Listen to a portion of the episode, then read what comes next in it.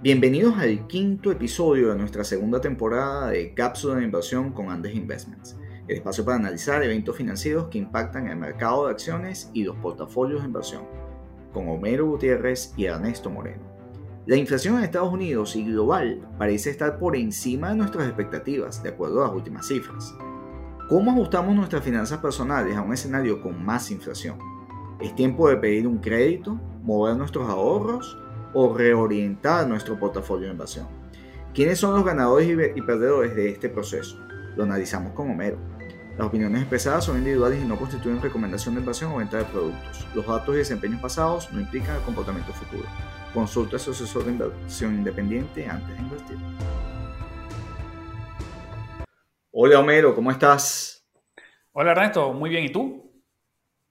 Bien, bueno, preocupado porque la inflación rebasó mis expectativas. Sí, de, hecho es la inflación más, más alta en, en, los últimos 30 años en Estados Unidos y superó las expectativas de los analistas, ¿no? Ese 6,2 prácticamente nadie lo esperaba y rompió la tendencia que se había venido registrando en los dos últimos meses de desaceleración o de estabilización de la inflación. Sí, Homero, creo que hay que comentar un poco más cómo, cómo vivir con, con, algo de inflación es algo que hemos estado acostumbrados en las últimas décadas en, las economías desarrolladas, pero no es necesariamente malo. Pero vamos un poco a analizar eh, qué, estamos viendo de inflación y cuál es el impacto que tiene sobre el consumidor y el inversionista. Sí, en, en los, distintos analistas macroeconómicos están discutiendo, y analistas financieros también están discutiendo si la inflación es transitoria o la inflación es permanente. Y cuando hacen esa diferenciación, ¿a qué se están refiriendo? Se están refiriendo a que si la inflación es temporal, es porque la subida en los precios obedece a la ruptura de las cadenas de suministro, es decir, a los problemas y los cuellos de botella que existen en la cadena de suministro, que es un poco la posición de la Fed, ¿no? que, de la Reserva Federal, que al resolverse los problemas en la cadena de suministro, muy probablemente la inflación cederá. Mientras otros que hablan de inflación permanente, ¿a qué se están refiriendo? Se están refiriendo a que la gigante expansión monetaria desde el inicio de la pandemia hasta acá, esa expansión monetaria se estaría convirtiendo en inflación, ¿no? Eh, una mayor oferta de dinero estaría ah, eh, impulsando los precios al alza. Cuando vemos la, cifra de octubre que nos dice, ¿no? la, cifra de octubre nos dice que la mitad de, de, la inflación estaría relacionada con componentes relacionados a las cadenas de suministro ¿no? y a la reapertura de la economía, así como la energía. Pero el componente que no depende de, las cadenas de suministro estaría creciendo y ya mostraría, cuando vemos un horizonte de tiempo más, más amplio, estaríamos viendo una tendencia creciente de este componente que no depende de los problemas en la cadena de suministro. Y eso es preocupante y estaría señalando de que la inflación podría ser eh, permanente. Sí, ahí me ganas la, apuesta, Homero. O sea, lo que era el reopening o los componentes de reapertura que son que incluye pues carros usados, camiones, eh, vehículos, seguros, ese tipo de cosas, eh, pasajes de avión, restaurantes, que eh, ese componente cayó sustancialmente en esta última medición, lo cual implica que hay un traspaso de inflación hacia, hacia, hacia el resto de la economía. Entonces, bueno, ahí hay unos riesgos, pues, de, y, y, y, sobre todo, ¿qué es entonces lo que va a hacer la FED, ¿no? O qué es lo que, qué es lo que está viendo la FED en, en, este, en este entorno. Sí, el primer, el primer riesgo que, que se ve es que la, la, cantidad de dinero que sigue inyectando la Fed sigue creciendo, aunque una tasa mucho menor, pero sigue creciendo, y eso seguiría alimentando este componente permanente de la inflación. Y el otro riesgo es que es el que yo veo que es más importante, es que los precios al productor en China registraron un alza muy importante en los últimos meses y eso muy probablemente se va a traducir en una exportación de inflación desde China, así como China en las décadas anteriores había exportado de alguna manera deflación porque la mayoría de los productos exportados eh, llegaban a los mercados a un precio muy barato, ahora está ocurriendo lo contrario, ¿no? La inflación en China está subiendo y eso tarde o temprano se va a reflejar en la inflación en, el resto del mundo. Sí, ya estamos hablando de una inflación global. O sea, y más allá de la preocupación por los componentes monetarios y la aceleración de inflación que tenías en Estados Unidos, la inflación ya desde otros puntos del globo pues está comenzando a actuar. Y esto, eh, eh, sin duda, pues genera un cambio en las expectativas de la gente y eh, del consumidor, del inversionista, comienza todo el mundo a prepararse para, oye, vamos a tener inflación por un rato más.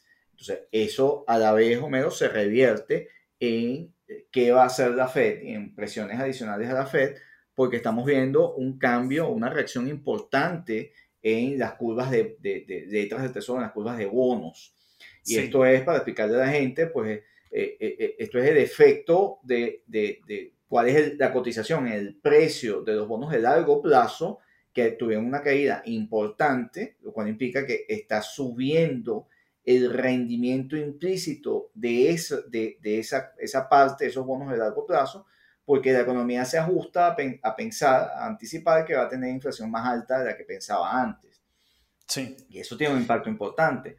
En primer lugar, hacia la propia Fed, de presionarla a que revise sus tasas antes de lo pensado, este, con todo lo que eso tiene en la cadena de, de, de, de, costos dentro de la economía.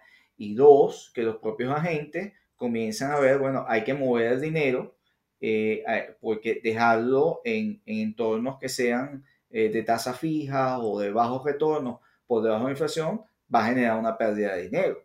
Este, o sea, 5% de inflación en 5 años representa una caída del poder adquisitivo de 27,6%. Y si es a 10 años, es 62,3% que usted pierde de su poder de compra si usted no deja su dinero eh, eh, debajo del colchón, por decirlo en efectivo, con 5% de inflación interanual por 10 años. Entonces, los agentes se están moviendo y esto es un momento bien interesante, Homero, para, para, para resumir, para evaluar y, y, evaluar eh, eh, comentar alternativas, ¿no? Sí, eh, este aumento de los rendimientos de las letras del Tesoro eh, estarían anticipando, según la visión del mercado y el fortalecimiento del dólar, estarían anticipando que la Fed estaría siendo obligada a actuar. actuar en qué? En subir la tasa de referencia. Y recordemos que la tasa de la Fed es la tasa que sirve de base para la fijación de toda la estructura de tasas de una economía. Entonces, al subir la Fed la tasa de interés, muy probablemente el, la tasa que usted paga por su tarjeta de crédito, la tasa que usted paga por su préstamo personal o por su hipoteca, muy probablemente van a subir. Y eso eh, implica que hay que tomar acciones, ¿no? Así como la inflación sorprendió al alza, implica tomar acciones en cuanto al manejo de los activos, también implica tomar acciones en el manejo de los pasivos. La demanda de hipotecas de segundo grado en Estados Unidos se ha disparado en las últimas semanas. Y esto es una reacción de la propia gente, del propio consumidor, que observa, ok, estas tasas que tengo hoy, no sé por cuánto tiempo las voy a tener, tengo en expectativa un crecimiento de esa tasa, pido una segunda hipoteca porque prefiero tener dinero hoy. Esto es la comprensión en las finanzas personales 101, eh, que el, el valor del dinero en el tiempo. Si yo tomo un préstamo a tasa fija a largo plazo hoy en expectativa de que la tasa crezca, eh, yo me estoy beneficiando. Eso es muy bueno para mí porque estoy tomando efectivo que puedo invertir en otras cosas eh, y el valor de ese préstamo va a caer en el tiempo, porque la tasa que voy a pagar va a estar por debajo de la inflación. Todo lo contrario si usted se queda en la acera del ahorrador.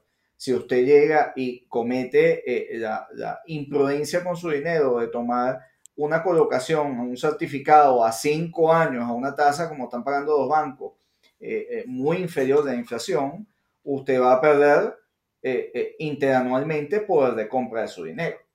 Entonces, eh, es de qué lado el inversionista y el consumidor quiere estar, ¿no? Más allá de las implicaciones en el tipo de cambio, mero.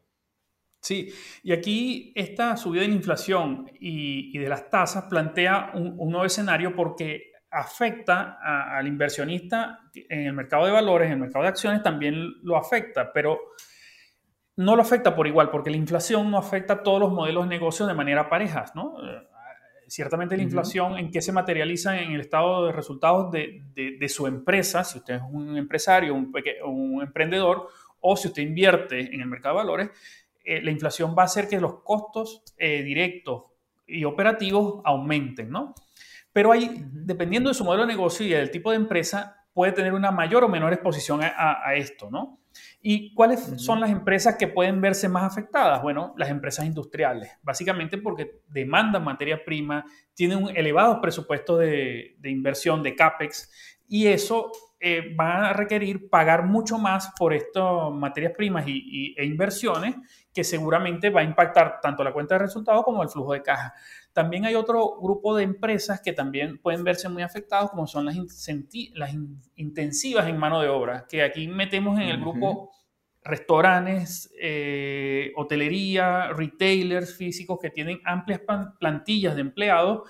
Aquí me viene a la mente Starbucks, McDonald's, Walmart, que tienen esos empleados y esos empleados, recordemos que todavía la economía americana mantiene 10 millones de posiciones abiertas que no han podido ser cubiertas eh, con, eh, y eso a los actuales niveles de salario. Entonces, estas empresas para cubrir sus necesidades de mano de obra tendrán que subir los salarios y eso muy significativamente se va a trasladar en un mayor nivel de costos. Lo cual, nos, coloca, eh, eh, lo cual nos coloca en un, análisis importante a la hora de decidir dónde colocar, dónde invertir o, interpretar cómo le va a afectar la inflación a usted. Si, ese modelo de negocio es capaz de trasladar precios o no a su cadena de clientes. Entonces, ¿qué tan leal es su clientela a sus productos y servicios? Este, para que puedan digerir un aumento de precios que no impacte su margen operativo, porque de lo contrario, ese negocio va a perder margen operativo, va a perder valor. Entonces, ¿qué tanto puede Starbucks, McDonald's transferir precios respecto a otras empresas como Google o, Apple, por ejemplo? Sí, aquí la clave es, un aspecto que muchas veces se menosprecia, que es la posición de marca, ¿no? la fortaleza de la marca. Eh, las marcas más poderosas podrán verse menos afectadas porque tendrán esa lealtad del consumidor que, va que hará que los aumentos de costos puedan ser trasladados a precios sin que se vea una reducción de la demanda. Pero hay otras empresas... Aquí un concepto, traigamos un concepto importante económico, Homero, que es el efecto riqueza y el efecto precio, porque también depende de tu mercado de clientes. Si tu mercado de clientes puede digerir el tema, el tema precio y, puede que, tener mucha lealtad a tu marca y querer, eh, eh, digamos, pagar el precio no importa eh, que, te encarezca frente a otro competidor, pero también el efecto riqueza, porque si al final tu mercado de clientes sufre y tiene menos dinero que gastar, menos dinero, menos poder de compra, va a tener que decidir qué dejar de consumir o no va a poder consumir en las mismas proporciones y eso va a afectar también tu modelo, tu modelo de cliente. Sí, y estas empresas se verán más afectadas por la inflación y aumento de tasas que, el, que otras empresas que como pueden ser las de energía y materias primas, que es, la energía y las materias primas se refleja rápidamente los, los ajustes de inflación. También los desarrolladores inmobiliarios por esta demanda de hipotecas, ¿no? que van a crear un empuje de demanda a, a estas empresas. Y también hay dos sectores que muy probablemente no se vean afectados por la inflación o, su afectación va a ser mínima, que es el sector salud y de consumo no discrecional, ¿no? Porque tiene, una demanda inelástica al precio. Por mucho más que sube el precio de los bienes que, ofrece el sector salud y el sector de consumo no discrecional, la gente no puede dejar de consumir eh, estos conjuntos de bienes, estos grupos de bienes. Y también, como tú decías, Ernesto, también se benefician aquellas eh, empresas que tienen poder de mercado. ¿No? Cuando nombraste a Facebook y nombraste a Google, a mí lo que me vino a la mente es poder de mercado. Estas dos empresas poseen un poder de mercado importante en lo que es publicidad y eso van a tener la capacidad de traspasar mucho más fácil a precios los incrementos de costos que tengan. Eh, la economía va, va, a buscar diferenciarse mucho más para, para poder trasladar precios, o sea, para poder construir marca eh, la inversión en marketing y en, dar conocimiento de tu producto a tu cliente final va a ser aún más importante. Ahora, un pequeño ejercicio rápido, Mero. Comparemos Apple con Starbucks. Por ejemplo, Apple eh, eh, en su cadena de suministro, probablemente, más allá de que haya ya significativos incrementos de, de, inflación o de precios en China, que es donde produce buena parte de su, de, de sus componentes eh, de sus componentes de dispositivos, que, no, que, que es una fracción, una tercera parte de su ingreso, más o menos como una, una un 40% de su ingreso. Eh, eh, Apple, dentro de su estructura de costo, probablemente va a tener menos presión relativa de lo que va a tener Starbucks. Porque Starbucks tiene más materia prima, que tiene más dependencia de mano de obra, tiene temas de locales, alquileres, etc. un modelo de negocio mucho más expuesto a la inflación. Pero también, más allá de la estructura de costos, por el lado de su consumidor, qué tan leal, cuál es la lealtad relativa eh, de, un de un consumidor en el mercado de Apple o en el mercado de Starbucks. Starbucks tiene enfrenta grandes competencias a, nivel, a, lo largo de todo el, globo. Tiene un producto y una experiencia diferenciada, pero también tiene competencia en esa, en esa, en, esa experiencia. Cambio Apple no, por ejemplo. Sí. Y, Apple tiene también, un posicionamiento de experiencia de marca único. Entonces, en un ambiente de alta inflación, ¿quién en términos relativos puede estar mejor? ¿Apple o Starbucks? Muy probablemente Apple, porque te añado, Apple también es un consumidor grande frente a proveedores más pequeños, ¿no? O sea, los proveedores de Apple son más poder pequeños. de negociación de compra, claro. Exactamente. Ahora, eh, este eh, ya es un hecho de que vamos a, vivir de aquí hacia adelante con tasas de inflación más altas, pero esto no es el fin del mundo, ¿no? Y ¿qué se puede hacer frente a la inflación y a un escenario de tasas crecientes, ¿no? E, e, es, la clave que, que los inversionistas y consumidores tienen que pensar y tratar de tomar sus decisiones en base a estos dos factores.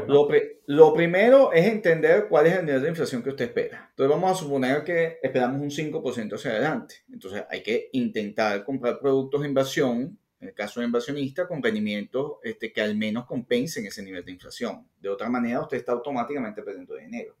Entonces, si usted está esperando una inflación de 5% hacia adelante, por poner un ejemplo, eh, y usted no va a ir a tomar un certificado de depósito de 1%. Usted automáticamente está dándose un, está disparándose en el pie. Usted está perdiendo 4% de carga interanual de poder de compra. Entonces, eso evidentemente, eh, eh, más allá de su posición de riesgo, esto no es una buena decisión. Usted tiene que proteger su poder adquisitivo y el rendimiento de su inversión a largo plazo.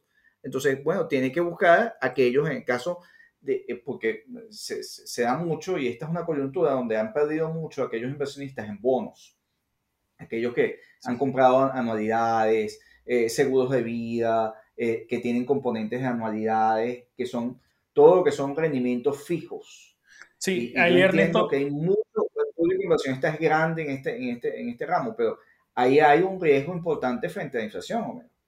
Sí, ahí agruparíamos, Ernesto, a todas aquellas inversiones que te reportan un cupón o un flujo de caja fijo, ¿no? Que, muchos inversionistas se acostumbraron a invertir en bonos porque te reportaban cada seis meses o cada tres meses, dependiendo de, la frecuencia de pago del cupón, un flujo de caja estable durante todo el año. Y eso, ese tipo de productos que se comportan así justamente son los que más están siendo afectados por la inflación.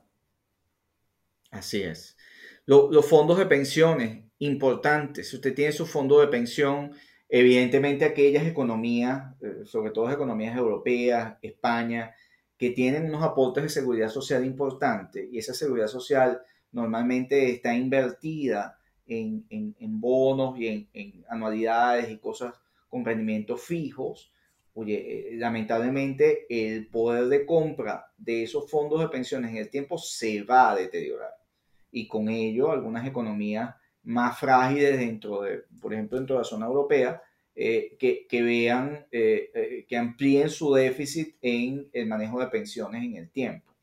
estos son perdedores de los procesos inflacionarios. asimismo, un 401k en Estados Unidos o un fondo de pensiones, por ejemplo, las AFP chilenas, si no están invertidos en, en, en instrumentos que los cubran de la inflación, van a perder igualmente. La depreciación que eh, eh, el movimiento del dólar, ha tendido a apreciarse por el incremento de las tasas, de las letras del tesoro, de los rendimientos de las letras del tesoro. Entonces, aquellos que estén invertidos también en otras monedas tenderán también a, a, sufrir su poder, su poder de compra. Ahora, sí. la inflación no es, no es, no es, del todo mala. hay sectores ganadores. Los sectores que tienen, eh, sobre todo en, en, la parte de acciones, eh, eh, por el lado de los activos de la parte de acciones, aquellas que tengan modelos de negocio, eh, la innovación, por ejemplo. ¿tú, ¿tú, crees que McDonald's se va a quedar de brazos cruzados y no va a hacer nada frente al incremento de costos de, su, de, la mano de obra? Pues va a aumentar su automatización, lo cual está haciendo desde hace ya un par de años agresivamente. Sí, de hecho estaríamos viendo más autoservicios y un caso ejemplar de estas cadenas de comida es, es Chipotle. Chipotle ha incrementado sustancialmente las ventas a online y eso se va a replicar en todo ese sector. te gusta mucho ese modelo de negocio de Chipotle, ¿no? Pero eh, eh, igualmente McDonald's y quizás algunas otras cadenas pueden automatizar procesos. Igual eh, una cantidad de fábricas, ¿no? Mira las megafábricas de, de la industria de autos eléctricos, para no nombrar a Tesla, o, Ford, o General Motors, que poco a poco han avanzado mucho en la automatización. Pues igual Toyota lo, lo, están haciendo y están reduciendo ahí sus impactos en, en, en costos, ¿no? Eh, eh, la innovación en general pues tiene un terreno fértil para, para avanzar. Fíjate, eh, a efectos de administración de una empresa, el tener software as a service, cuántas, cuántos trabajadores reemplaza en actividades administrativas.